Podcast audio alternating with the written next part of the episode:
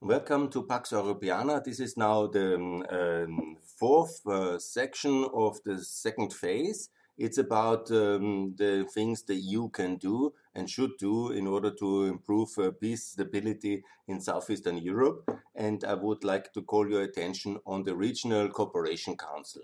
And this is the successor of the Stability Pact into, uh, for southeastern Europe. And in the year 99, when the war in the Balkans was ended, and NATO has liberated Kosovo. The intervention was very successfully in order to secure uh, the survival of uh, the Kosovo Albanians and their return into Kosovo. And uh, there was the peace treaty or the um, armistice in Kumanovo. And then there was the G7 summit in Cologne, and uh, world leaders have decided uh, to have um, a stability pact set up. First, there was a less successful German appointee, but then was Dr. Busek, a very important Austrian personality who contributed to Austrian EU accession and also has supported uh, Southeastern Europe um, and Eastern Europe already in the 70s, in the 80s, in his role in Vienna. And he has then built up the Stability Pact very successfully with spe specific working groups for all the relevant sectors from energy, transport, and uh, youth and uh, social situation. And this has all then developed in a very successful um, project to, improve the um, permanent institution, it's called better. And it was then in 2008 um, uh, basically um, handed over to the governments of the countries themselves. It's based in Sarajevo and it's now a very successful regional benchmark organization, reform organization, a meeting ground for all the governments of the regions, which have been very hostile to each other. Let's not forget the whole break of wars uh, between Slovenia, Croatia, and uh, Serbia was basically uh, attacking four of the countries uh, the Slovenia first, then Croatia, then Bosnia, then uh, Kosovo. And the relations in between were very problematic all the time.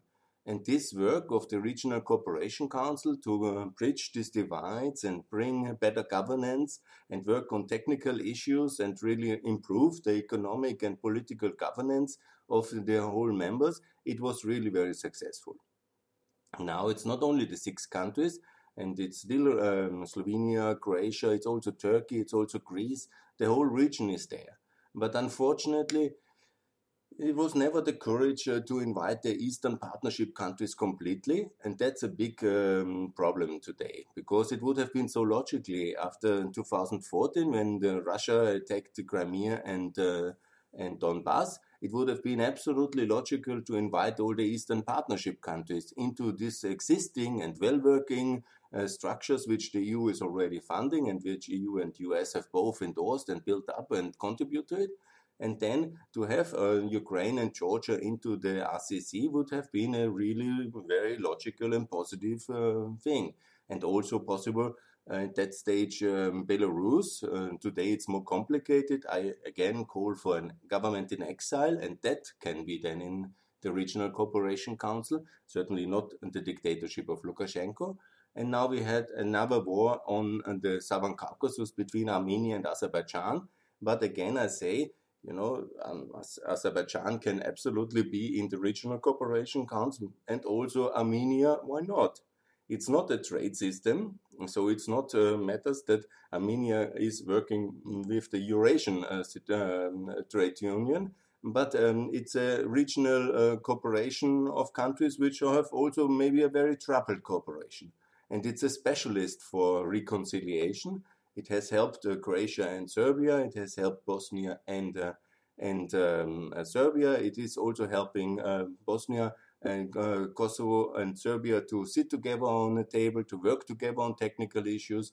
It's never without friction, and it will also not be for Armenia and Azerbaijan. But it's really very helpful to have this platform and this institution. So it's working very good. It has many projects running. It has, for example, also now the regional economic area, which is very important to further uh, integrate. And some call aspects of it mini Schengen. I prefer Balkan Benelux, and there's many words for it, but the official word is regional economic uh, area, and it's very good. And now they make a division, Moldova cannot be part. This is really very problematic because in all these um, organizations I will now discuss, Moldova is already part, but then the EU makes um, artificial separation between the Balkan countries and uh, Moldova, which is not a EU candidate country, not a potential EU candidate country, and it's a bit, uh, it's actually quite clearly discriminated against, and this has to stop. And the first step is really that Ukraine, Georgia, they are the obvious candidates for membership in Regional Cooperation Council. They join, and then also we see if there's interest and if it's also feasible to get Azerbaijan and to get um, uh, Armenia and uh, Belarus at the second stage into the Regional Cooperation Council. I mean, talking and sitting and working together is very uh, much better than war. This is quite obvious. So let's make the situation that all these countries have this opportunity, which we granted also to the Balkan countries. I think I talked about the history, about enlargement, reform. You know, this country and this organization shouldn't dissolve. There is always the need for cooperation, and uh, it's also not exclusive that um, you know because the the um, Ukraine and Azerbaijan, Moldova, they have also this um, this organization called GUAM. That's uh, Georgia, Azerbaijan, Moldova, and Ukraine. It can also uh, continue. There's no uh, competition in, in that sense. It is just better to work together with the more advanced countries because uh, the southeastern European countries are already more advanced in their governance, uh, in the EU accession process, some of them are already in the EU, so it would be very beneficial for Ukraine and Georgia to join. And it is very beneficial for the Balkan countries to have a bigger, more important partner like Ukraine definitely is. And it's a big market with a lot of opportunities to have that country also in uh, the Regional Cooperation uh, Council adds a weight and uh, geostrategic significance to the Regional Cooperation Council. And so there is a win win for everybody by this membership.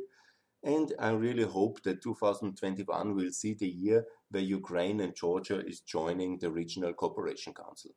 Thanks a lot.